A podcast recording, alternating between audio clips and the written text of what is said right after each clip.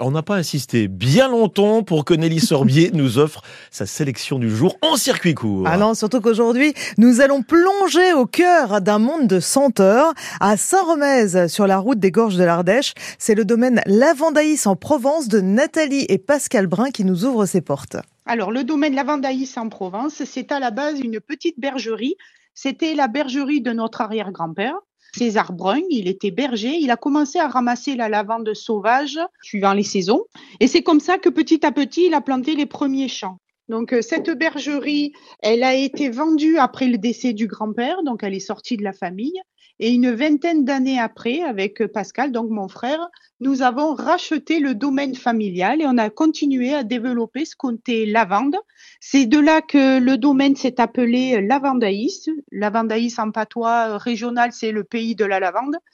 Et du coup, l'appellation Lavandaïs, c'est le domaine qui est producteur, distillateur et qui a un musée, dont la maison de la lavande. Toute une histoire, une passion familiale aussi. Hein. Et oui, donc l'arrière-grand-père César cueillait ici la lavande sauvage, mais il n'avait pas d'alambic. Hein. Il amenait ses plantes à Saint-Marcel d'Ardèche, où il y avait un distillateur.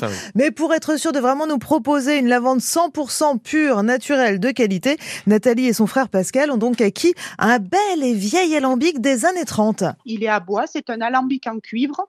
On distille tous les jours. Alors, on a des visiteurs, hein, puisqu'on a la maison de la lavande, on a des visiteurs qui viennent nous voir euh, tous les jours durant la saison touristique. Et donc, tous les jours, nous faisons la distillation avec l'alambic. On charge l'alambic le matin, on met le feu, on fait chauffer et après, on extrait l'huile essentielle et on fait deux passes euh, par jour, toute la saison. Donc du week-end de Pâques, fin mars cette année, au 30 septembre pour les individuels et du 15 mars au 20 novembre pour les groupes. Alors vous me direz, comment font-ils pour distiller bah toute l'année? Bah oui, parce que la lavande n'est pas encore en bah fleurs euh, à Pâques, si Exactement, hein. maintenant il n'y a pas encore euh, de fleurs de lavande. Ici, la lavande est coupée à l'ancienne. Ah. Et ça, ça change tout. Donc on coupe euh, la lavande, on fait des bottes. Ces bottes sont séchées, elles sont mises sur des remorques. Et ensuite, comme on distille à l'ancienne, on peut distiller nos bottes de lavande séchées. Et donc, on extrait aussi l'huile essentielle. Et donc, une méthode ancestrale hein, utilisée ici pour distiller trois variétés de lavande la lavande fine, hein, la lavande qui pousse sur euh, les montagnes, sur les hauteurs. Nous, ici, on a la denderesse et donc euh, cette lavande fine pousse à l'état sauvage sur la denderesse, qui est, euh, comme son nom l'indique, fine, très suave et on s'en sert plus pour tout ce qui est détente, pour les parfums, voilà, traditionnellement. Ensuite, on a la lavande aspic qui, elle, pousse à plus basse altitude. Tout autour du domaine, ici, on en a partout à l'état sauvage. Elle a un taux de camphre naturel très important. Donc, elle, ça va être pour euh, les articulations, pour euh, l'arthrose, les piqûres d'insectes, les petites brûlures superficielles. Et ensuite, nos champs, ce sont du lavandin. Et le lavandin, donc, c'est l'hybridation naturelle de la lavande fine et de la lavande aspic.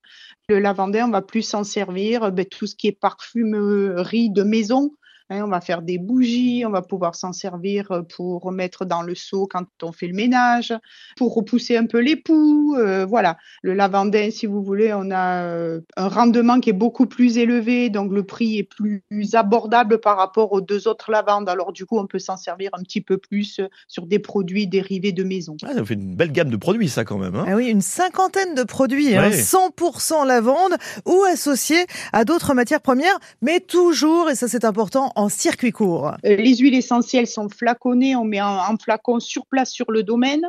L'eau florale qui est eau de distillation qu'on appelle aussi l'hydrolat, c'est fait aussi sur place sur le domaine. On a tout ce qui est les fleurs séchées que l'on peut lancer lors des mariages, des choses comme ça, c'est fait aussi ici. Après, on a une ligne cosmétique à base de lavande. Alors celle-là, on l'a fait à côté d'Avignon dans le Vaucluse par euh, un laboratoire parce que bon, il faut des normes très spécifiques. Ce que l'on fait bien, c'est euh, les petits sachets que l'on peut personnaliser chez nous. On fait des savons, de la senteur de maison. Et puis après, on a le côté un petit peu alimentaire avec les tisanes, les sirops. On a des ruches sur le domaine. Donc, en fait, on a le miel de lavande de nos champs. Hein. Voilà, des confitures, des biscuits, de la limonade, de la liqueur. Voilà, c'est un petit peu à l'infini.